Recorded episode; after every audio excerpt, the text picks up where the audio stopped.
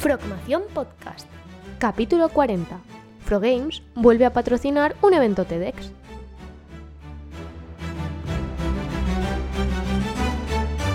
Muy buenas a todos y bienvenidos a un nuevo episodio de nuestro podcast. Este fin de semana pasado han pasado muchas cosas por Frogames. Desde el viernes que arrancamos con un directo magnífico donde Alberto García nos presentó no solamente su nuevo curso de creación de materiales con un Real Engine 4 y 5, sino que además regaló, sí, regaló a todo el mundo que estuvo en el directo un, videojuego que ellos mismos crearon durante solamente tres semanas para una Game Jam de Epic Games. Hasta ahí todo estaría bien, pero es que encima el juego quedó en el top siendo que ellos no son ni programadores ni desarrolladores, son más de la rama de arte, de la rama de cinemáticas, de la parte visual. Entonces, si dos artistas fueron capaces de crear un juego en tres semanas sin saber programar ni nada, imagínate todo lo que podrías hacer tú si eh, tomaras ese curso y lo aplicaras a la creación de videojuegos. Lo tienes disponible el directo en, en mi canal de YouTube, le puedes echar un vistazo está disponible y la verdad es que, oye, el curso ha tenido muy buena acogida, los suscriptores de Games ya se lo están haciendo, incluso hay gente que se lo ha comprado para hacérselo ya de ya y están obteniendo resultados muy pero que muy positivos. Esto empezó ya el viernes así, pero es que el sábado y el domingo Games ha participado eh, de nuevo año más en las TEDx Archiduke, una charla del TEDx bajo el paraguas de las TED Talks, se trata de un evento organizado de forma independiente a las TED originales, porque las TED originales ya sabes que son americanas, tienen un formato muy cerrado, muy específico, son un pelín más abiertas, y en este caso en Mallorca se ha organizado la tercera TEDx Archiduc, siendo que recordarás que a lo mejor lo he comentado alguna que otra vez, y si no lo comentaré en algún capítulo posterior. Yo mismo fui ponente de las TEDx en su primera edición en el año 2019 con una charla que también tenéis disponible, se llama Malas decisiones, la clave del, éxito.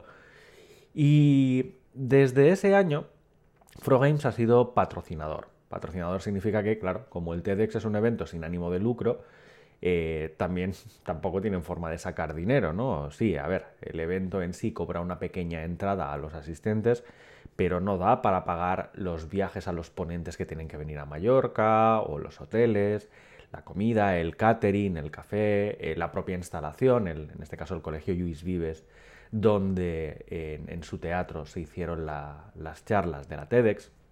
En definitiva, se necesita algo de dinero porque los que participan no cobran o los voluntarios se llaman voluntarios porque no cobran.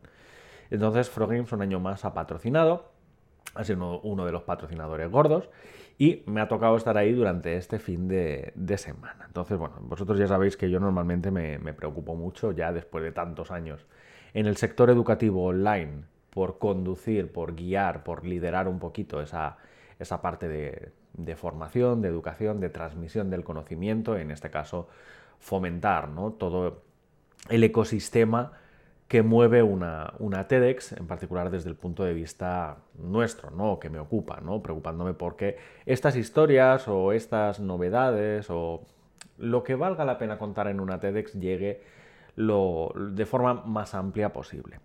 Y en particular, bueno, mm, hice de blogger durante todo el fin de semana, fui haciendo fotos, etiquetando en redes sociales cada uno de los ponentes, las temáticas de las charlas y demás. Y hoy venía a haceros un, breve resumen de lo que han sido las TEDx eh, Archiduc aquí en Mallorca. Para ello, bueno, yo tengo aquí en mi móvil, veréis que miro para abajo porque tengo en el móvil las fotos, voy a ir haciendo ahí una breve visión de lo que ha sido el fin de semana. Porque considero que hay historias que vale la pena conocer y que una vez que estas charlas estén publicadas normalmente se tardan entre 4 o 5 semanas entre que se renderizan los vídeos, se optimiza el audio y se sube a la plataforma del TEDx. Eh, tardan un par de, un par de semanas, ¿vale? Y por tanto, igual las tenéis para final de año en la plataforma de TEDx. Yo, sin embargo, os voy a hacer un pequeño spoiler de lo que fue el evento. La verdad es que, para empezar, tuvo un presentador muy, muy, muy divertido. Dani Puch es una persona conocida aquí en Mallorca porque trabaja en muchos eventos de comunicación, de periodismo, eh, trabaja en la tele, entre bambalinas. y organiza incluso la cabalgata de los Reyes Magos. Por tanto, os podéis imaginar que es una persona muy graciosa, muy divertida y que ha conducido el evento, el evento de forma muy pero que muy positiva. A partir de aquí, empezábamos con bloques de, de charlas. El primer bloque, titulado Magia, arrancaba con Daniel Arellano, un chavalín de apenas unos 12 años, donde la charla fue cortita, de apenas unos 3-4 minutos, pero con un mensaje muy importante. ¿Es el rosa un color para los niños? Él planteaba que él iba a comprar con su madre al corte inglés y quería ropa rosa. Y la ropa de color rosa o no había o se tenía que ir a la sección de niña, siendo que, pues oye, en la sección de adultos sí que hay camisas rosas o polos rosas, pero para niños no. Y que encima la ropa que se compraba luego generaba controversia, ¿no? En plan, insultos eh, hacia, hacia él porque ah, eres un niño y vas de rosa, eres mariquita, cosas de este estilo. Una charla, como os digo, cortita pero intensa en el sentido de eh, hacernos pensar si, si, realmente vivimos en un mundo dictado por unas reglas invisibles que en este caso derivan en que el rosa sea solo para, para niñas. Luego tuvimos una masterclass en formas de educar, de enseñar, de dicción, de presentar con Claudia Velázquez. Ella fue de hecho una de las preparadoras en oratoria que yo tuve en el año 2019 y la verdad es que escucharla ella en, el escenario, viendo todos los truquitos que a mí me enseñó de oratoria para mi charla, ha sido cuanto menos interesante. Ella es ingeniera, lo que pasa que luego se ha dedicado mucho a dar charlas, a preparar eh, pequeños grupos de discusión, trabaja mucho con niños, entonces su idea es enseñarte a defender un tema. Y ella pues lo ha presentado de ese modo, la importancia que nosotros tenemos en el papel de la educación, de la formación, porque ella ponía como ejemplo que hay muchas, muchos colegios que todavía para aprender a sumar haces tablas de 20 millones de sumas, o para aprender a restar haces 20 millones de restas, o que eh, haz todas estas sumas de, cabeza y sin enseñarte a pensar lo que hay detrás, ¿no? Sigue siendo eso una forma de, de educar y de enseñar válida. Es otro tema que os dejo aquí encima de la mesa. Luego vino una charla muy, pero que muy interesante sobre visual thinking con Elena Urizar, que se encarga de hacer estos diagramas que igual alguna vez habéis visto, pintados a mano para resumir ideas de forma gráfica, ¿no?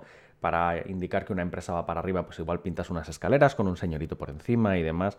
La verdad es que, oye, el gráfico que mostró, no pinto ninguno allí en el escenario, porque las charlas TED son charlas de máximo 18 minutos, pero sí que puso algún gráfico de ella dibujando, pintando, incluso estando en hackatones y resumiendo las ideas de las hackatones visualmente en un mural. Cuanto menos son interesantes. Si os interesa, echarle un vistazo al concepto de, de visual thinking, porque la verdad es que fue cuanto menos interesante, ¿no? Para todos los que nos dedicamos al desarrollo y queremos resumir grandes ideas, muchas cosas en un solo gráfico, pues una imagen vale más que mil palabras. Luego vino Ana Monviedro, que es una arquitecta, pero que luego estudió algo de neurociencia para poder entender más allá de las construcciones que realizaba, ¿no? Poderlas entender desde el punto de vista de los sentidos, de cómo trabaja el gusto, el tacto, el olor, la vista y poder construir espacios igual mejor planteados, ¿no? Del mismo modo, y la voy a parafrasear en cómo terminó, del mismo modo que cuando tenemos que comer un huevo para hacer una tortilla, es diferente si la gallina está en cautividad o ha estado libre, o todos normalmente solemos preferir lo que llamamos gallinas camperas, gallinas del campo, que han comido por ahí lo que han encontrado y demás, más que una que solo ha comido pienso en cautiverio y demás, sabemos que los huevos son más amarillos, están más ricos, ¿Por qué las personas no nos preocupamos por el ecosistema donde vivimos, por el sitio, el edificio? Pues eso fue la idea que, nos planteó, ¿no? De podemos construir edificios, se entiende, desde lo que nosotros sentimos. Luego, después del primer del descanso, vino Sonsoles Conde, que se le recordará porque fue una de las participantes en, una edición de Masterchef y porque es una, una chica que va en silla de ruedas, ¿no? Entonces, ella planteaba que Claro, cuando alguien va en silla de ruedas siempre es, ay, pobrecita, vas en silla de ruedas, no sé qué. A ver, ella mostrando cifras decía, hay un 10% de la población en España que sufre algún tipo de, discapacidad, ¿no? Si todos vamos a ser pobrecitos, pobrecitos, eh, igual es porque desconoces de lo que es una discapacidad o qué cosas podemos hacer o qué cosas no podemos hacer. Bromeaba, ¿no? Sobre lo que le suelen preguntar de, oye, ¿y tú con los chicos cómo lo haces, no? O tú cuando tienes que hacer esto que haría una persona normal, ¿cómo lo haces? Entonces la verdad es que fue de las más divertidas y de, las más sinceras. Planteaba, de hecho, como título de su charla, ¿tú qué ves cuando me miras? Entonces, claro, ¿qué ves? ¿Una persona en silla de ruedas o una persona muy alegre, muy graciosa, muy risueña y contó además su experiencia en, Masterchef, creo que fue del 2020. Luego tuvimos a Paula Pascual, que nos enseñó una palabra, apapachar, apapachar.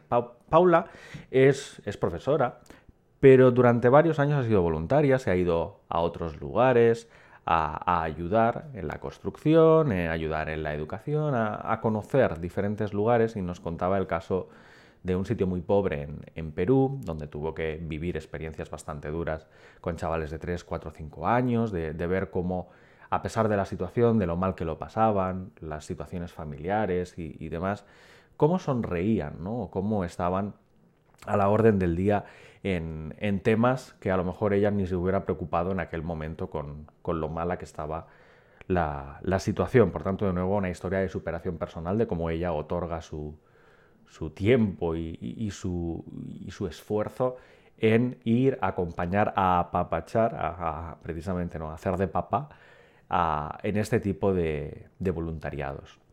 Y luego el último bloque, mi favorito, porque es el de ciencia, matemáticas y tecnología, eh, se nos presentó a, Pablo Vidarte, que es un crack, es el CEO de la empresa BioO. Eh, está en el top de la revista Forbes, pues, de la lista Forbes, por tanto es, es un tío con pasta, un tío con ideas muy claras, y nos presentó las ciudades del futuro a través de la inteligencia artificial. Fue mágica en el sentido de que ellos tienen la idea de que a través de las plantas se puede generar electricidad y que esa electricidad nos sirve para encender bombillas, cargar el, teléfono móvil, enchufar un ordenador y demás. Ahora es un proyecto que ya ha sido implementado en varios lugares del mundo, pero que es la punta del iceberg, ¿no? Él planteaba casas donde el techo fuera todo de, plantas o con plantas colgando, que esas plantas generaran electricidad con su sistema patentado y, que toda la casa, ¿no? Al final fuera potenciada y funcionara a través de plantas. La verdad es que un proyecto fantástico de mis charlas favoritas. Además se nota que, que es CEO de una empresa y que ha, dado más de una charla porque se le notaba muy, pero que muy cómodo en, el escenario. Luego vino mi amigo y conocido Santi Iglesias, que hace muchísimos años que, lo conozco y que me hace ganas traerlo al podcast, igual os lo traigo una de estas semanas, que hizo un... Para empezar, él no se presentó como Santi Iglesias, se presentó como Iago en GML. Iago en GML que si os tardáis 30 segundos en escribirlo, es un acrónimo, bueno, si lo leéis en castellano, yo hago NG Next Generation ML, Machine Learning. Yo hago Machine Learning de siguiente generación. A partir de ahí, su perfil, su foto, todo había sido generado por una red neuronal y se presentó como una persona del futuro, del año 1140 y demás, y eh, nos mostraba un perfil que no existe. En particular, su charla fue de las redes neuronales y lo que ha pasado en los últimos seis meses en el mundo de las redes neuronales, con redes generativas, generando personajes, generando lugares, generando modelos 3D, animaciones, vídeo, cosas que no existen totalmente generado por una inteligencia artificial. Como os digo, si, si es un tema que os gustaría ver en el, en el podcast, ponedlo en los comentarios y, me pensaré traerlo, porque os digo, es muy amigo mío, es conocido, viene a casa muchísimo y no me cuesta nada hacerle una entrevistita para nuestro podcast próximamente. Y la verdad es que el tema, él está muy puesto, él trabaja en la Disney y está muy puesto en temas de Machine Learning e inteligencia artificial, por tanto, igual sería una buena incorporación para el futuro.